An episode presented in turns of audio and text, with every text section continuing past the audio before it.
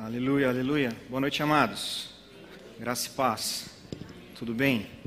Quem já fez o rema aqui, levanta a mão. Você, você fica animado, você se empolga toda vez que você vê um vídeo desse? Eu fico. Eu já fiz o rema há alguns anos atrás e tenho a honra e a graça, inclusive de ensinar também. Mas todas as vezes que eu vejo algo do rema, a cada aula demonstrativa, nós tivemos o prazer né, de ter algumas aulas demonstrativas desde o final do ano passado. E como é bom ouvir as mesmas coisas, como é bom reacender a chama do nosso coração com as mesmas verdades que quando nós estávamos sentados quando aluno, ou mesmo em ministrações, em pregações, em ensinos, essa verdade revelada chegou, ardeu, gritou nos nossos corações, nós nos alegramos e nos empolgamos com ela, e que bom ouvir as mesmas coisas. Sabe, eu tenho é, sido muito edificado e abençoado com essas aulas demonstrativas. E quando eu, eu vejo esse vídeo, você sabe que já em alguns cultos esses vídeos têm passado de forma repetida e que bom, eu me, eu me alegro e meu coração queima todas as vezes que eu, que eu vejo esse vídeo, porque é a palavra, meu amado. É a palavra. Nós não somos nada sem a palavra. Nós não somos nada sem a revelação da palavra. Sabe, boa parte da igreja no mundo tem sido enganada porque não tem a revelação da palavra, ou ainda recebe em algum momento o conhecimento, mas não tem a disciplina, não tem a perseverança de colocar essa palavra em prática. E nós sabemos que quando nós não colocamos essa palavra em prática, nós não temos os benefícios dela. Não é assim? Muitas vezes pessoas ouvem a palavra e recebem a palavra com alegria, mas não estão dispostos a praticar a palavra, a viver aquilo que a palavra diz que nós precisamos viver. Mas não apenas precisamos sem condições, porque aquele que nasceu de novo, ele teve o seu espírito recriado, ele tem a natureza divina, como diz Pedro. Então, todas as ferramentas para vivermos essas novas realidades, nós, já está nas nossas mãos, está disponível. Agora somos eu e você que colocamos, né, pegamos, abrimos a caixa de ferramentas e pegamos cada uma dessas ferramentas e colocamos cada uma delas em prática. E você sabe que cada ferramenta, cada utensílio tem um destino específico. E a palavra ela tem uma caixa enorme, com muitas ferramentas. Então, se você precisa de cura, tem lá. Amém. Se você precisa de provisão, tem lá. Se você precisa de um refrigério, tem lá. Se você precisa de uma resposta, de uma direção, também está na palavra. Amém. É por isso que certa vez Jesus disse, olha, que nós devemos nos alimentar. O pão, ele alimenta apenas este corpo físico, esta casa. Agora a palavra. Aleluia. É um alimento que ela, ele vai nos saciar por toda a eternidade, desde que nós continuemos nos alimentando. Sabe quando Jesus disse que quem bebesse dessa água nunca mais teria sede? É claro que num determinado aspecto ele está dizendo que aquela pessoa que conhece a Jesus, que serve a Jesus e que vive a palavra, nunca mais teria sede ou necessidades que o mundo tem. Agora, ele não disse que o relacionamento com ele ou a intensidade é apenas uma vez. Nós não lemos a palavra apenas uma vez, nós não oramos apenas uma vez, nós não cultuamos apenas uma vez, nós não nos consagramos apenas uma vez, nós não nos santificamos em alguma área apenas uma vez, nem renovamos a nossa mente em alguma área apenas uma vez. Por isso que eu me alegro quando eu ouço as mesmas coisas. Abra sua Bíblia no livro de Provérbios, capítulo 4. Provérbios, capítulo 4.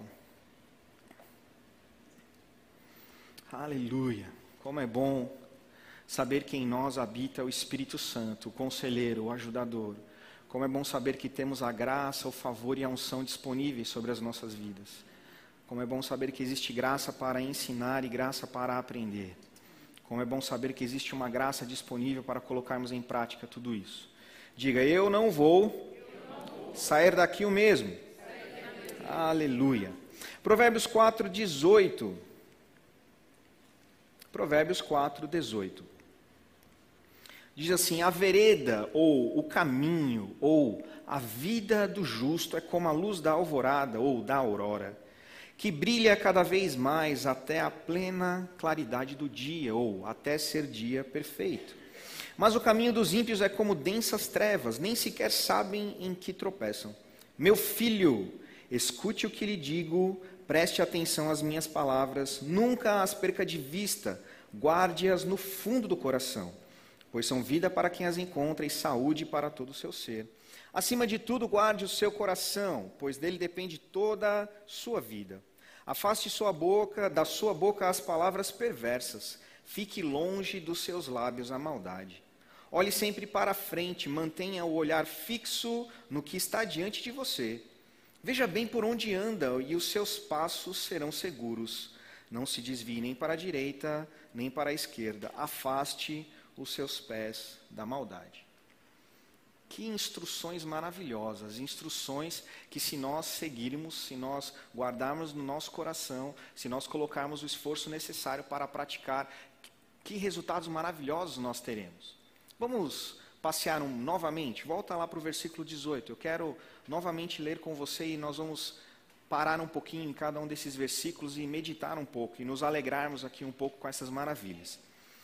A vereda ou o caminho do justo é como a luz da alvorada que brilha cada vez mais até a plena claridade do dia. O que, que o autor aqui está dizendo? Que é possível que a nossa vida melhore a cada dia. Amém? Nós cantamos aqui, não é? Que só vai melhorar, mas só vai melhorar sobre qual perspectiva ou qual é a ferramenta que nós utilizamos para que a nossa vida só melhore.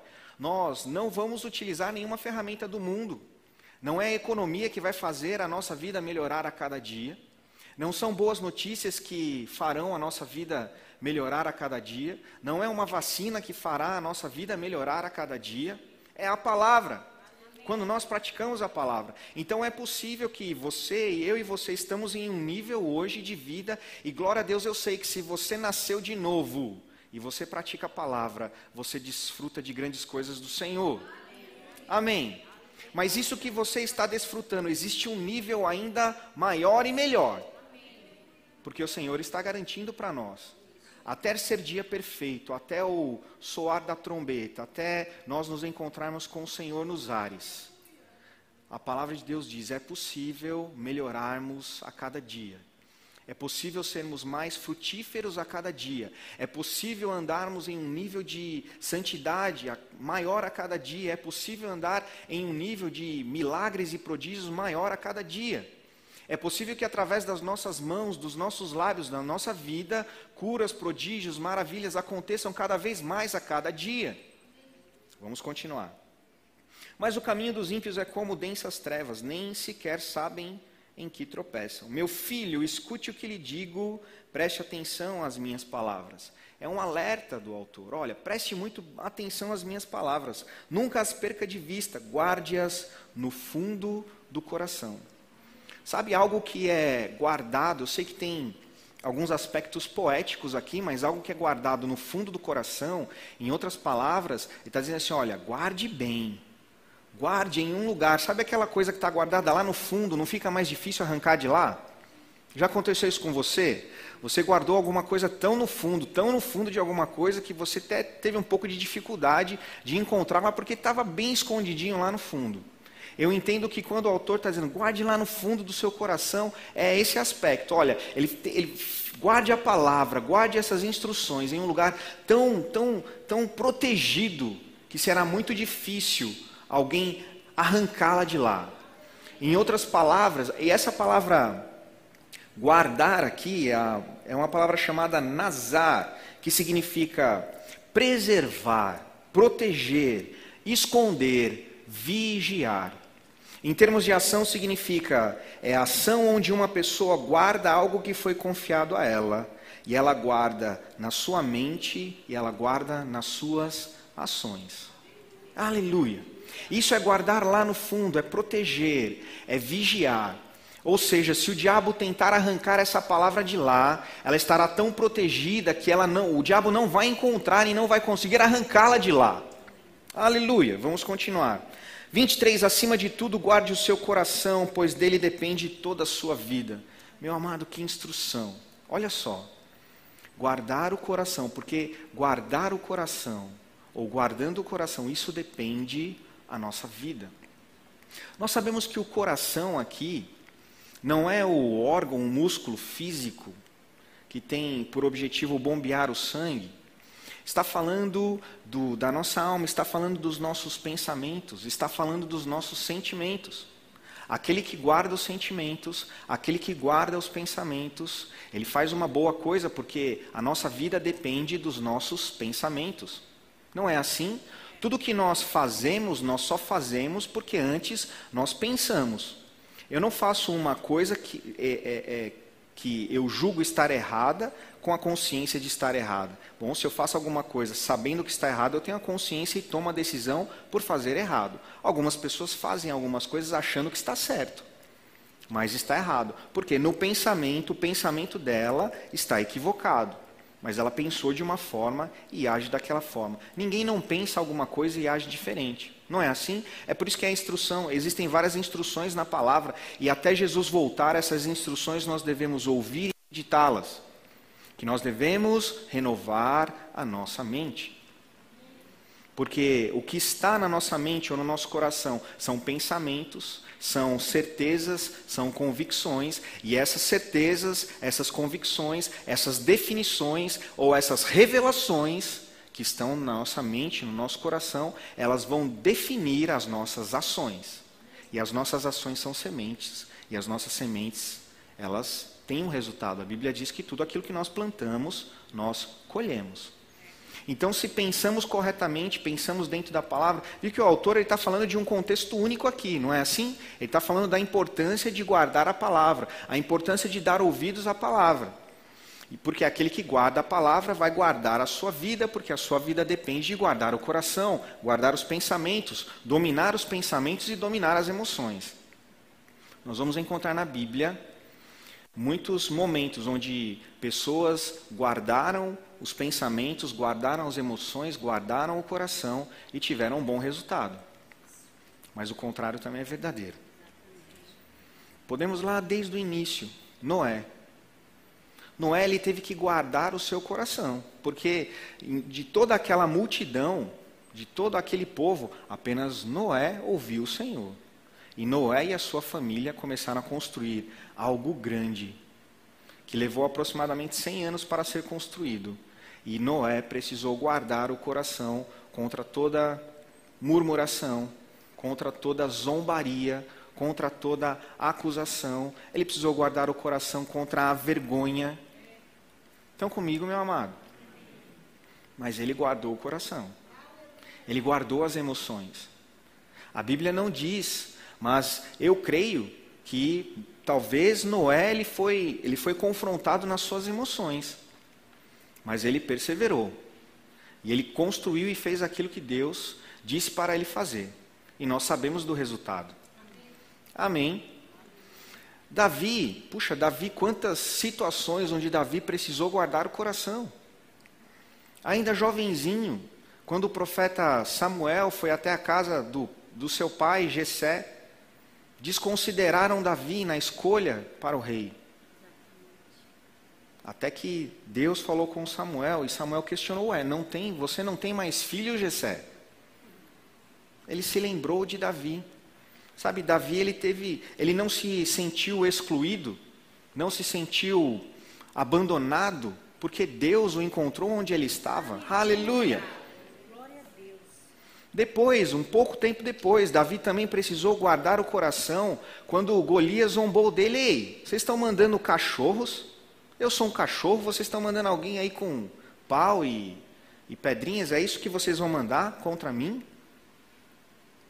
Davi não considerou as palavras, a zombaria, as ofensas de Golias. Muito pelo contrário, aquelas ofensas de Golias foi como se fosse uma matéria-prima para Davi se levantar ousadamente. Porque ele não disse assim: quem é esse filisteu incircunciso que afronta o exército do Deus vivo?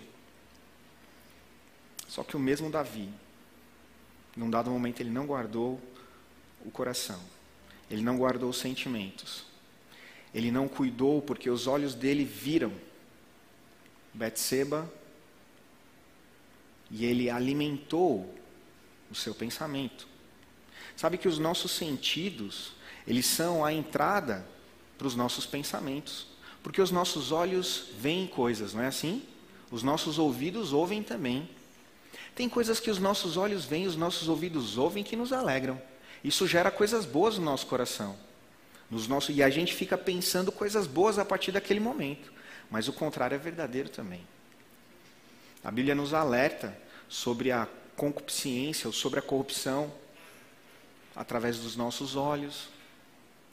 Porque isso vai entrar por algum sentido, e no caso de Davi, ele enxergou uma mulher, ele desejou aquela mulher, e ele não guardou os seus pensamentos, ele não fugiu como José fez.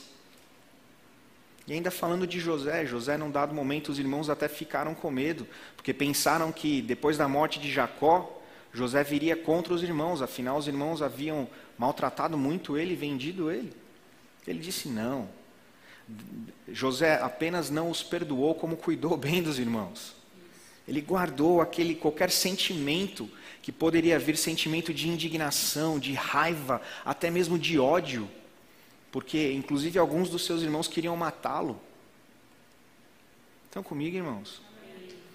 Então nós vamos ver grandes homens e mulheres na Bíblia que guardaram o coração, tiveram grandes resultados, guardaram os pensamentos.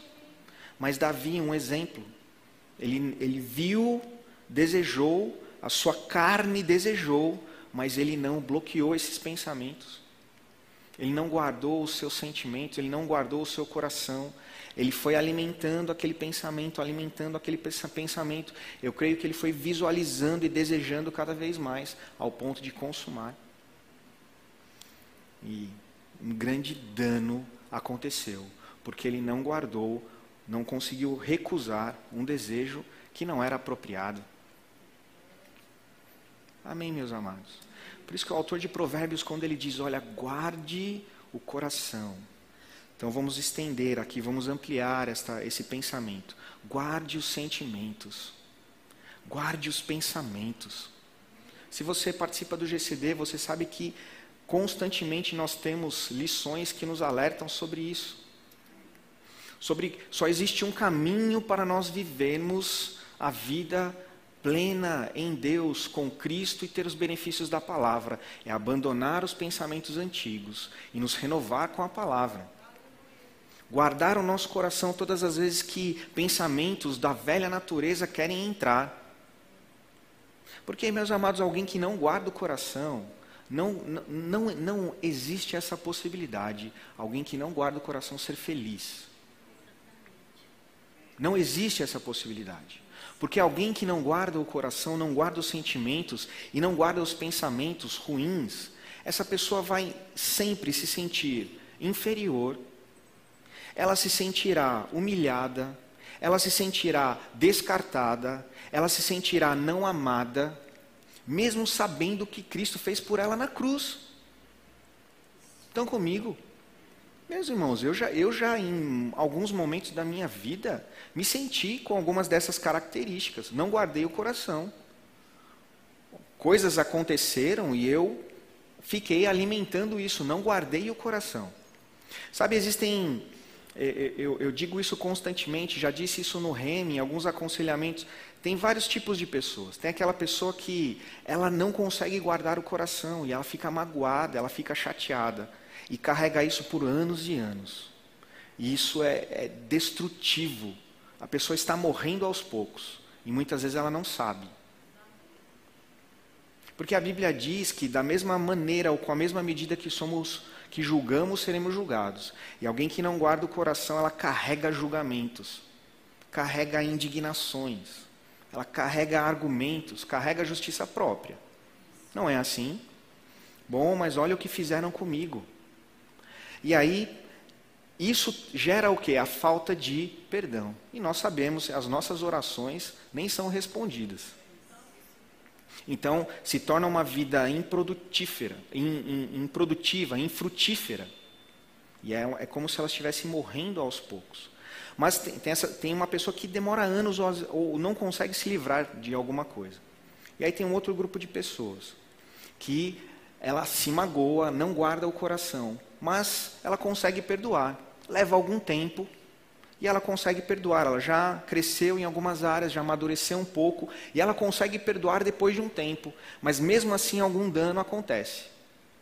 porque ela não foi rápida.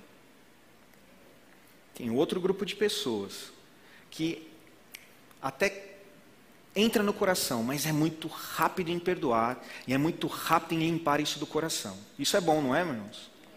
É muito rápido.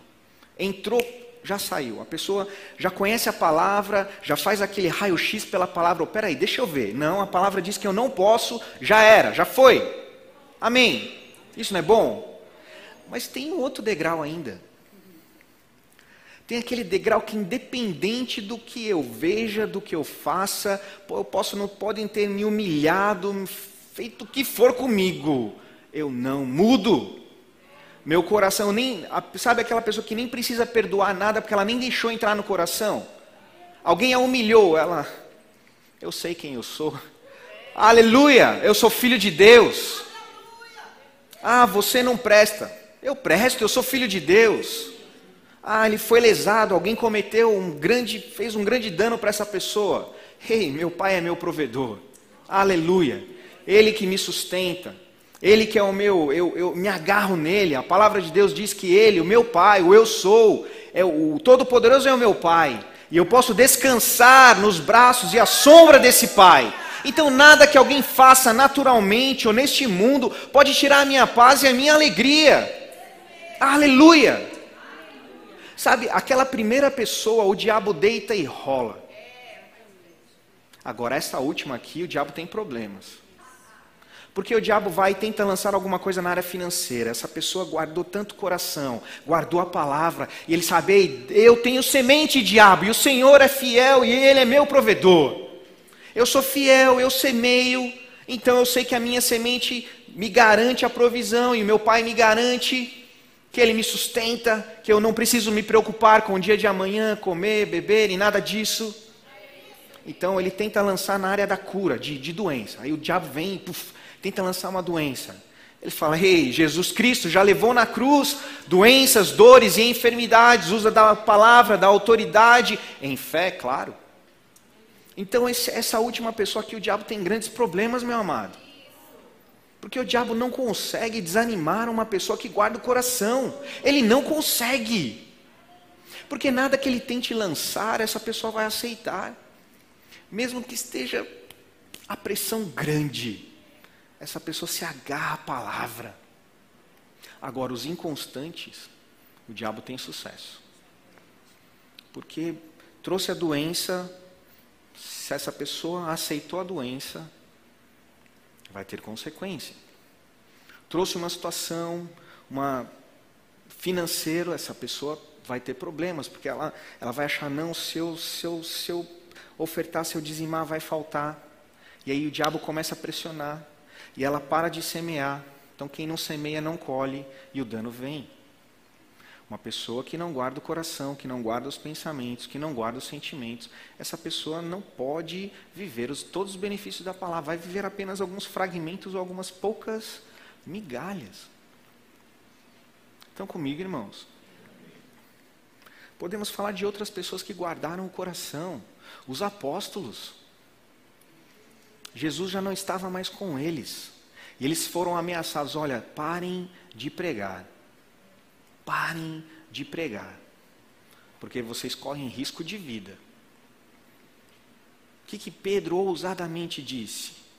Aquele Pedro né, que já tinha feito coisas anteriormente, já tinha sido ensinado e repreendido por Jesus algumas vezes. Esse Pedro, ousadamente, agora com aquela ferramenta maravilhosa que é o revestimento de poder, o batismo no Espírito Santo, ele falou: olha, importa mais obedecer a Deus. Ele não foi pressionado pelo medo da morte, porque Jesus já havia dito: olha, estão me perseguindo e vão perseguir vocês também, perseguirão vocês também. Então, vocês não são melhores do que eu, mas fiquem firmes porque sobre vocês virá um revestimento de poder para vocês serem testemunhas. E os apóstolos pegaram isso com força. Pedro não se sentiu pressionado, as, as emoções de Pedro, o coração de Pedro ficou muito tranquilo, de Pedro e dos demais apóstolos. Eu continuarei pregando a palavra. E o que dizer de Paulo, meus amados? O que dizer de Paulo? Nós sabemos que Paulo perseguia a igreja, Paulo matava os cristãos. E Paulo teve um encontro com Jesus. Paulo sabia, no momento que ele teve encontro com Jesus, no momento que ele, que ele se converteu, ele sabia, agora ele passaria de perseguidor a perseguido. Porque ele sabia a, a raiva com ferozes, porque ele era um perseguidor. Ele sabia que a perseguição não cessaria. Muito pelo contrário, provavelmente a perseguição aumentaria. E este apóstolo Paulo, logo que se converteu, começou a pregar o evangelho, pregar a palavra. Mas você sabe que a Bíblia diz que ele estava a caminho de Damasco, teve um encontro com Jesus, foi até a casa de uma pessoa, o discípulo chamado Ananias foi até lá, orou com ele, ele recebeu o Espírito Santo e ele ficou por três anos lá em Damasco, pregando a palavra e resultados já começaram a acontecer, pessoas eram salvas através da pregação de Paulo. E diz que três anos depois ele teve desejo de retornar a Jerusalém para ter um tempo de comunhão com os apóstolos. Ele fez isso, retornou. Quando chegou em Jerusalém, os apóstolos receberam eles de, braço, de ele de braços abertos e falaram: Paulo, estávamos ansiosos por recebê-lo. Que bom que você está aqui. Estamos tão felizes por sua conversão, Paulo. Você agora passou de de, perseguido, de perseguidor para perseguido junto com a gente, Paulo. Que bom que você está aqui, vamos nos animar mutuamente. Foi isso que aconteceu? Não. A Bíblia diz que os apóstolos não receberam Paulo. E aí Paulo ficou muito triste e voltou para Damasco. Foi assim, meu amado? Não. Paulo guardou suas emoções, ele guardou seu coração, ele guardou os sentimentos. Porque ele sabia, ele já tinha, a causa não era dele. Não era uma causa dele. Irmãos, quando nós, quando o cristão tem essa revelação, a causa não é nossa. Nós não estamos aqui para, nem, para, para atingir nenhum objetivo ou benefício pessoal. Nós não servimos ao Senhor para nenhum, para ter o que comer, para ter o que vestir, para ter onde morar, para ter dinheiro para fazer muitas coisas. Nós não servimos o Senhor para isso. E Paulo entendeu. Quando nós entendemos e temos a revelação disso, ou oh, como fica muito mais fácil guardar o coração, porque a gente sabe que nada pode arrancar essa revelação de nós. Aleluia! Paulo rapidamente ele teve esta revelação. E a Bíblia diz que Barnabé, então, ajudou a, a introduzir Paulo entre os, os apóstolos. Mas pouco tempo, já o negócio começou a pegar de novo. Pressão, quiseram matar, quiseram perseguir, e aí mandaram Paulo para Tarso. Existe um hiato que a Bíblia não, não nos fala sobre a vida de Paulo em Tarso. Pode ter um pouco de divergência ali nas datas, mas aproximadamente 10 anos Paulo ficou em Tarso. A Bíblia diz que apenas cerca de 10 anos depois, Barnabé foi até Tarso e convidou, chamou Paulo para juntos irem a Antioquia. O livro de Atos relata isso. E lá em Antioquia, Paulo e Barnabé começaram a pregar a palavra. E por causa de Paulo e Barnabé, naquele lugar, os, os discípulos foram chamados de cristãos pela primeira vez. A Bíblia não diz o que, que Paulo ficou fazendo lá em Tarso durante esses dez anos. Então, se a Bíblia não diz, muitos estudiosos dizem muitas coisas. Mas o qual é o meu pensamento? Bom, não tem nada relevante, grande relevante, que vai mudar a nossa vida, senão estaria lá. Concordam comigo? Mas a questão é que em 10 anos, 10 anos, a Bíblia não relata o que Paulo fez em Tarso. Agora, meus irmãos, será que Paulo, o diabo pressionou a mente de Paulo e disse para ele assim: Ei, onde estão os apóstolos? Onde está a igreja? Você está sozinho aqui. Dez anos já se passaram. Ninguém lembrou de você. Ninguém, ninguém mandou notícias para você. Ninguém pediu para você ajudar a fazer alguma coisa. Estou apenas, irmãos, dizendo o que é possível, amém? A Bíblia não relata isso. Agora, nós sabemos como o diabo trabalha com as emoções. Não é possível que Paulo tenha sido pressionado nas suas emoções e nos seus pensamentos? É possível? É possível. Agora, ele desanimou quando o Barnabé chegou lá e, Paulo, vem cá, tem uma grande obra para nós lá em Antioquia. Ele foi prontamente. E ele começou a viver coisas extraordinárias. Extraordinárias. Paulo, irmãos, foi apedrejado foi preso, foi açoitado. Ele, a Bíblia ele, ele relata um pouco daquilo que ele passou. Em nenhum momento. Imagina só, ele, está, ele foi apedrejado, ele se levantou e no dia seguinte ele estava pregando a palavra novamente. Ele guardou o seu coração e ele amou aquelas pessoas. Se ele fosse alguém dominado pelas emoções, dominado pelos sentimentos, que não guardasse o coração, falar: ah, esse povo não, não merece. Você já ouviu essa frase de um cristão? Abra sua Bíblia em Filipenses. Aleluia. Paulo, este homem que foi perseguido,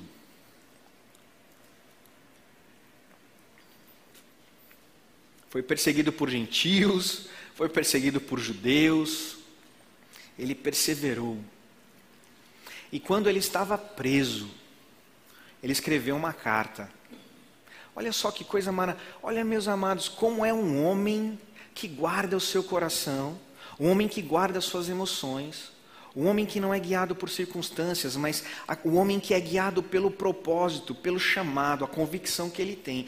Ele preso, ele escreveu uma carta das mais animadoras e das mais que mais estimulou a igreja. Alegrando os irmãos, estimulando os irmãos. Ele fala na carta, no início da carta: Olha, eu estou nessa condição, realmente eu estou em cadeias, mas você não sabe o que está acontecendo. Por causa da minha condição, muitos irmãos estão animados. Por causa da minha condição, muitos estão se levantando ousadamente e o evangelho está se expandindo. Ah, olha que coisa boa. Vamos, vamos passear um pouco por Filipenses. Vamos começar em Filipenses capítulo 1, versículo 18. Aí, algumas pessoas estavam pregando o evangelho por, por inveja. Aí o Paulo vai, vai falar assim: Mas que importa? O importante é que, de qualquer forma, seja por motivos falsos ou verdadeiros, Cristo está sendo pregado. E por isso me alegro. De fato, continuei a alegrar-me. Pois sei que o que me aconteceu resultará em minha libertação, graças às orações de vocês e ao auxílio do Espírito de Jesus Cristo. Aguardo ansiosamente e espero que em nada serei envergonhado. Pelo contrário, com toda a determinação de sempre, também agora Cristo será engrandecido em meu corpo, quer pela vida, quer pela morte, porque para mim o viver é Cristo e o morrer é lucro. Meu amado, que maturidade! Que maturidade! Para mim o viver é Cristo e o morrer é lucro. Caso continue vivendo no corpo, terei fruto do meu trabalho. E já não sei o que escolher. Olha só, ele não sabia o que escolher. Porque se ele subisse, se ele, se ele deixasse essa vida, ele estaria com Cristo. Mas ele sabe que se ele continuasse, ele seria frutífero. E pessoas seriam salvas, edificadas e transformadas pela vida dele. Então, 22. Caso continue vivendo no corpo, terei fruto do meu trabalho, e já não sei o que escolher. Estou pressionado dos dois lados, desejo partir e estar com Cristo, o que é muito melhor. Contudo, é mais necessário, olha só. Ele sabe, olha, é melhor que. Era, seria melhor estar com Cristo. Contudo, em outras palavras, eu sei pelo qual eu nasci de novo. Eu entendo o chamado eu decidi, eu já morri para mim mesmo. Não vivo mais eu, mas Cristo vive em mim. Então ele disse: Contudo, é mais necessário por causa de vocês que eu permaneça no corpo. Convencido disso, sei que vou permanecer e continuar com todos vocês para o seu progresso e alegria na fé, a fim de que pela minha presença, outra vez a exultação de vocês em Cristo Jesus transborde por minha causa. Que homem maduro! Que homem que entendeu o chamado. Mesmo preso, ele estava animando os irmãos. Mesmo preso, mesmo, irmãos, pensem nisso. Será que alguém preso se anima com alguma coisa, tem muitos motivos para se animar. Alguém que guarda o coração, alguém que entende guardar os pensamentos e fixar os seus pensamentos, a sua expectativa, a sua esperança pela fé no Senhor e na palavra. Não importa o que esteja acontecendo, nem importa onde fisicamente ele esteja. Ele anda em paz e em alegria. E é isso que o diabo quer, cegar o entendimento da igreja, que é necessário que circunstâncias sejam favoráveis para que um cristão ande em paz, em alegria. Paulo estava preso. E ele já tinha passado por muitas, muitas perseguições, provações e coisas físicas, pressões físicas ou flagelos físicos no seu corpo. Para chegar neste momento e falar assim: olha, eu fico, é melhor eu ficar. Aleluia. Será que alguém que está preso tem alguma perspectiva de ser produtivo? Paulo, ei, não são essas cadeias que me seguram. Aleluia! Eu tenho os meus lábios. Ele era um homem que orava, que intercedia, ele escrevia, ele ensinava, exortava, animava a igreja. Vamos continuar, pula lá para o capítulo 2. Filipenses capítulo 2. Versículo 12, Filipenses 2, 12.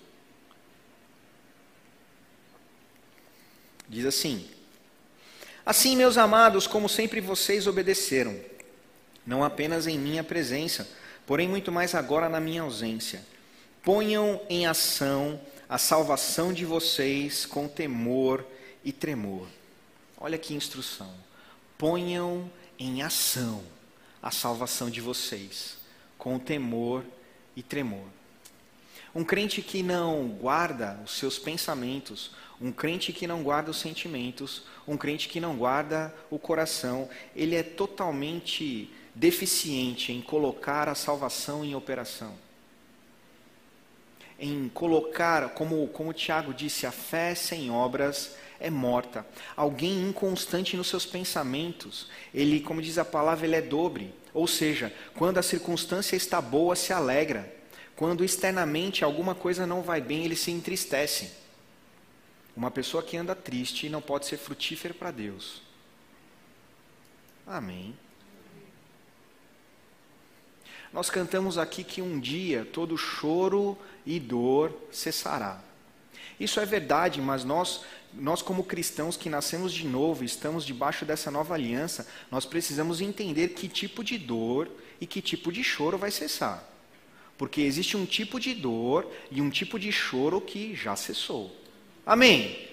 Ou deveria ter cessado se nós usarmos, como ontem vimos em Realidades da Nova Criação, a nossa autoridade, como nos posicionarmos como filhos e justos que somos, então determinadas dores e determinados choros não devem existir. Amém. É claro que um choro, o choro da compaixão, a dor pela alma perdida, isso não deve, irmãos, isso deve queimar no coração de um justo, porque isso é uma, vai ser a, uma das molas propulsoras para nos levar adiante. Porque não pode ser benefício próprio. Não pode ser apenas bom, tudo bem. Eu nasci de novo, eu tenho a vida eterna, meu nome está escrito no livro da vida. Aleluia, glória a Deus. Eu ando aqui em novidade de vida Paulo diz em Romanos 5,17: os que receberam a abundância da graça e o dom da justiça reinam em vida, então eu reino em vida. Eu sou provido em todas as áreas, eu sou abençoado por Deus, eu tenho a vida eterna. E o próximo? Paulo está dizendo aqui que nós devemos colocar a nossa salvação em ação com temor e tremor. Vamos continuar, 13. Pois é Deus que efetua em vocês tanto querer quanto realizar, de acordo com a boa vontade dEle. Ele, ele opera o querer e o realizar, o efetuar em nossas vidas, amados. Sim, sem dúvida nenhuma, mas não sem o nosso envolvimento, não sem a nossa participação, nem sem nós nos entregarmos a Ele. E quem é inconstante nas emoções, quem é inconstante no domínio do coração, quem é inconstante no, no domínio dos pensamentos, não vai chegar nesse ponto. Porque hora está bom e hora não está bom. Sabe por que quem não guarda o coração, quem não guarda os sentimentos, ele vai reclamar, ele vai murmurar. Não é assim? E um murmurador e uma pessoa que reclama não é uma pessoa agradecida. Não rende ações de graças ao Senhor, porque sempre vai faltar alguma coisa. 14. Façam tudo sem queixas nem discussões. Queixas e discussões. Você não precisa levantar a mão, mas eu sei que, muito provavelmente, assim como eu, você também já entrou em queixas e discussões desnecessárias. Nós perdemos tempo, perdemos energia, nos desgastamos e trazemos algum dano para a nossa vida, nós, a nossa corrida, ela se torna vagarosa em algum momento por causa de queixas e discussões fúteis e desnecessárias. Acho que todo cristão na sua caminhada já se viu em alguma situação como essa. Mas como, a, como, nós lemos aqui em Provérbios, que a vida do justo é como a luz da aurora que vai brilhando mais e mais. Ou seja, erros que porventura eu tenha cometido no passado, eu preciso amadurecer e não cometê-los novamente. Vamos continuar 15. Para que venham a tornar-se puros e irrepreensíveis, filhos de Deus, inculpáveis no meio de uma geração corrompida e depravada, na qual vocês brilham como estrelas no universo, retendo firmemente a palavra da vida. Assim, no dia de Cristo, eu me orgulharei de não ter corrido nem me esforçado inutilmente. O apóstolo Paulo está trazendo uma exortação aqui a essa igreja, porque ele era o pai da fé. Ele, em uma das suas viagens missionárias, ele esteve lá, ele pregou a palavra na região de Filipo. Ele falou assim: olha, se vocês não cuidarem, em outras palavras, pode ser que todo o meu trabalho tenha sido inútil e em vão. Então vocês devem ser operantes, coloquem a salvação de vocês em operação, porque é isso que um cristão deve fazer. Deve ser produtivo para o Senhor, deve operar, assim como eu fiz, você deve fazer também. Por isso que ele vem falando sobre as emoções, vem falando da alegria independente da circunstância, porque alguém que se entristece a qualquer momento não pode ser frutífero para o Senhor e talvez torne o trabalho de muitos e o sacrifício do Senhor inútil e em vão. Vamos pular, Filipenses 3, versículo 12. Filipenses 3, versículo 12. Não que eu já tenha obtido tudo isso ou tenha sido aperfeiçoado, mas prossigo para alcançá-lo, pois para isso também fui alcançado por Cristo Jesus. Irmãos, não penso que eu mesmo já o tenha alcançado, mas uma coisa faço, esquecendo-me das coisas que ficaram para trás e avançando para, que estão, para as que estão adiante, prossigo para o alvo a fim de ganhar o prêmio do chamado celestial de Deus em Cristo Jesus. Quantos cristãos estão presos no passado? As suas emoções estão presas no passado, os seus pensamentos estão presos no passado, não guardou o coração, está preso em algo que aconteceu no passado, em um dano sofrido no passado, em uma palavra ouvida no passado, em uma ação cometida no passado. Olha o que o apóstolo Paulo está dizendo aqui. Esquecendo-me das coisas que para trás ficam o apóstolo Paulo ele não está explicando em todos os detalhes o que significa esquecendo das coisas que para trás ficam. Ele não diz aqui, por exemplo, se é de coisas, de acusações que pessoas acusavam, até mesmo o, o diabo lembrava quando ele era um perseguidor da igreja. Porque Paulo não tinha essa acusação sobre ele, foi quem falou sobre justificação. Aleluia! Ele quem ensinou, ele nos ensinou. A carta de Romanos fala muito sobre, olha, não há nenhuma condenação agora para aqueles que estão em Cristo Jesus. Ele não diz aqui se é alguma coisa lá do passado. Não diz também se é sobre as pressões, as perseguições que ele recebeu dos gentios, dos judeus, já enquanto cristão e propagador do evangelho como apóstolo e mestre. Ele não diz. Ele só disse assim: olha, tem coisas que eu, eu esqueci, porque se eu carregá-las comigo, vai me tornar inoperante. Então eu esqueci, eu esqueci e deixei lá atrás, porque eu tenho um alvo, eu prossigo, eu não posso parar. Quantos cristãos estão amarrados no passado? Alguém que está preso com sentimentos em algo que fez, em algo que ouviu, em algo que aconteceu, ou algo que não, não aconteceu, mas tinha expectativa de que tivesse acontecido, se torna inoperante e improdutivo. Guardar o coração. Vamos continuar. 15. Todos nós que alcançamos a maturidade devemos ver as coisas dessa forma. Olha o que o apóstolo Paulo está dizendo. Todos nós que alcançamos a maturidade devemos ver as coisas dessa forma. De que forma ele acabou de falar? Esquecer do passado. E se algum aspecto vocês pensam de modo diferente, isso também Deus lhes esclarecerá. Então somente vivamos de acordo com o que já alcançamos. Meu irmão, olha o que o apóstolo Paulo está dizendo. Viva de acordo com o que você já alcançou. Eu preciso viver de acordo com aquilo que eu já alcancei.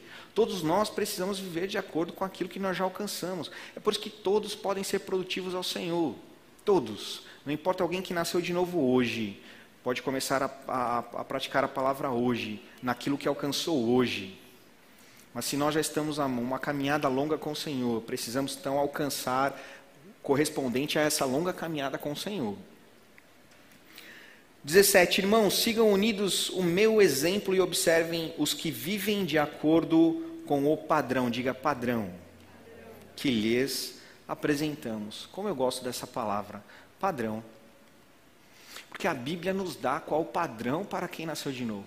Qual é o padrão do filho? O padrão do filho é andar em novidade de vida. O padrão do filho é andar exercendo a autoridade. O padrão do filho é andar na posição de justiça. O padrão do filho é guardar o coração. O padrão do filho é dominar as emoções.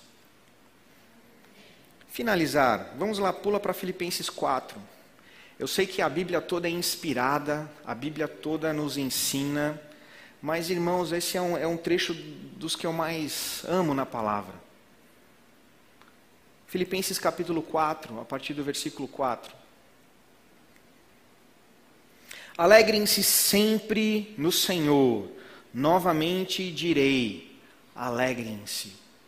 Alegrem-se sempre. Alegrem-se continuamente. Alegrem-se todos os dias. Em outras palavras, alegrem-se independente das circunstâncias, alegrem-se independente das notícias, alegrem-se independente do que o mundo faça, alegrem-se em quem? No Senhor. Que descanso, meu não é, eu não vou me alegrar na minha capacidade. O próprio apóstolo Paulo já disse aqui na carta, nessa carta, um trecho que nós não lemos: olha, tudo que eu aprendi eu considero como esterco, eu nem considero. Eu não me apoio no meu próprio entendimento, no meu conhecimento. Então eu não vou me alegrar naquilo que naturalmente eu posso fazer, ou ser, ou conhecer, ou desenvolver. Aleluia. Eu tenho que me alegrar no Senhor. 5. Seja a amabilidade de vocês conhecida por todos, perto está o Senhor. Agora, que instrução maravilhosa. Jesus já havia dito: não andem ansiosos por coisa alguma. Quem guarda o coração não anda ansioso. Quem guarda o coração, quem guarda os sentimentos, não anda preocupado. Você já ouviu o pastor Emílio falar algumas vezes de como ele conseguiu amadurecer e chegar a um ponto de não ficar preocupado. Da mesma forma que ele, quando ouviu o pastor Bud falar isso, pensou ser algo impossível, eu pensei também. É impossível. Olha a situação. Quem nunca argumentou com o Senhor, Senhor, mas olha, olha a situação. Quem guarda o coração. Esse nível, como eu disse, aquele último degrau de não importa o que ouça, não importa o que veja, sabe que eu posso andar em paz, em alegria. Aleluia. Porque eu tenho uma palavra. Eu tenho um Pai que é fiel. Mas vamos continuar. Não andem ansiosos por coisa alguma, mas em tudo, em tudo, irmãos, em tudo. Aqui está um, um, um, erro, muitas vezes nós achamos que podemos resolver coisas na força do nosso braço. E vamos para a oração quando não conseguimos mais. Aqui o apóstolo Paulo está dando uma grande dica para nós, um grande ensino. Ei, em tudo, em tudo em tudo pela oração e súplicas e com ação de graças apresentem seus pedidos a Deus. Ele tá, a palavra fé não está nesse versículo, mas como fé está presente aqui. Porque ele está dizendo assim: ó, você vai fazer as suas petições, você vai fazer a sua oração, você vai fazer a sua súplica em todas as coisas, mas sabe de uma coisa? Já pode fazer as ações de graças também. O que é ação de graça? Eu já posso agradecer por aquilo que eu estou pedindo. Aleluia! Isso é fé. Eu peço com a certeza e já, eu já, já encho aquela oração, eu já rego aquele momento com ações de graças. Alguém inconstante nos pensamentos e nos sentimentos não consegue fazer uma oração e ao mesmo tempo já agradecer. Obrigado, Senhor, orei e tem, e assim está feito. Vamos continuar. Então, irmãos, dessa forma, olha o que acontece. E a paz de Deus, que excede todo entendimento, guardará os seus corações e as suas mentes em Cristo Jesus. E aí ele dá uma instrução importante, mais uma, preciosa. Finalmente, irmãos, tudo que for verdadeiro, tudo que for nobre, tudo que for correto, tudo que for puro, tudo que for amável, tudo o que for de boa fama, se houver algo de excelente ou digno de louvor, pensem nessas coisas. E está dizendo: olha, os nossos pensamentos, em outras palavras, os nossos pensamentos definem nossas ações, e as nossas ações definem quem somos e os nossos resultados. Então, alimente o seu pensamento com essas coisas. Alimente o seu pensamento com o que é bom, com o que é nobre, verdadeiro, correto, puro. Em outras palavras, se alimente da palavra. Porque na palavra nós encontramos o que é nobre, o que é correto, o que é puro, o que é amável e o que é de boa fama. Nove, tudo o que vocês aprenderam, receberam, ouviram e viram em mim, ponham-no em prática. Nós podemos ser mestres em muitas coisas. Podemos ter a capacidade de ensinar muitos sobre muitos assuntos. Se não colocarmos em prática, nós não teremos o resultado. Nós podemos falar para alguém, instruir alguém: olha, guarde o coração, não, perdoe, não, ame. E aquilo até pode ser uma, uma palavra que essa pessoa ouça, guarde no coração e pratique. Mas se eu que estou dando a instrução não fizer o mesmo, eu não teria o resultado. Então, irmãos, não, não adianta sabermos sem praticarmos. Guardar o coração. Sabe, faça, faça uma avaliação. Existe algo no seu coração? Existe algo habitando o seu pensamento? Existe algo habitando ou algum sentimento que quando você passa passa pelo raio-x da palavra, você identifica que não deveria estar lá.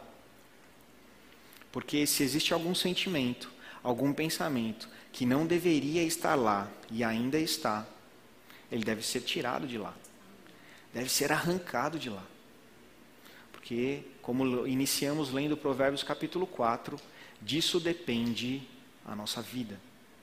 Daquilo que está no nosso coração, dos nossos sentimentos, dos nossos pensamentos, depende a nossa vida. Então, se existe algum pensamento, algum sentimento que não está alinhado à palavra, ele não deve estar lá. Se estiver lá, meu amado, façamos a limpeza. Você faz a sua e eu faço a minha. Eu preciso olhar para mim mesmo e me avaliar, e você precisa olhar para você mesmo e se avaliar. Porque o diabo sempre vai tentar fazer com que haja acusação. Olha aquela pessoa ela tem que fazer a parte dela para que eu faça a minha. O evangelho não é assim. Jesus não morreu para aqueles apenas para aqueles ou por aqueles que ele tivesse alguma garantia de que iria aceitá-lo e amá-lo.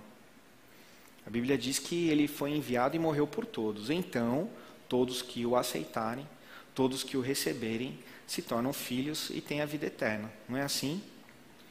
Então, meu amado, faça uma avaliação no seu coração, porque nós sabemos como o diabo trabalha na mente, como o diabo trabalha nas emoções, como o diabo trabalha trazendo situações com o potencial de fazer com que a gente não guarde o coração. Por que o potencial? Porque ele não pode fazer. Ele não pode fazer. Ele não pode tirar a nossa paz, ele não pode tirar a nossa alegria, ele não pode tirar na nossa comunhão com Deus, ele não pode tirar na nossa comunhão com o corpo de Cristo, Ele não pode nos impedir de congregar, ele não pode nos impedir de amar, ele não pode nos impedir de perdoar. Amém. Somos nós que fazemos isso, guardando o nosso coração.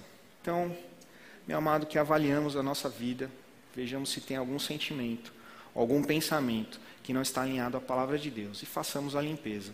Porque quando nós andamos, como diz a palavra, guardando o coração, porque a nossa vida depende disso, nós somos frutíferos, somos produtivos, o diabo não nos entristece, o diabo não nos abala e seremos como Paulo, mesmo presos, talvez não numa prisão física, mas em um momento de grande pressão, em um momento de grande tribulação sobre as nossas vidas, andaremos em paz e alegria para nós, em nosso coração e ainda estimulando, motivando, incentivando aos nossos irmãos. E como disse o apóstolo Paulo, essa minha situação, a minha condição está ajudando muitos, motivando a muitos e o evangelho está sendo pregado cada vez com mais força. Amém? Pode ser que situações estejam sobre a nossa vida, pressão, e alguém olha, puxa, mas como, como ele consegue ficar em paz, em alegria, tão calmo nessa situação que ele está vivendo? Aleluia. É a palavra em nós. Amém? Você foi abençoado? Amém. Sejamos então praticantes dessa palavra. Amém.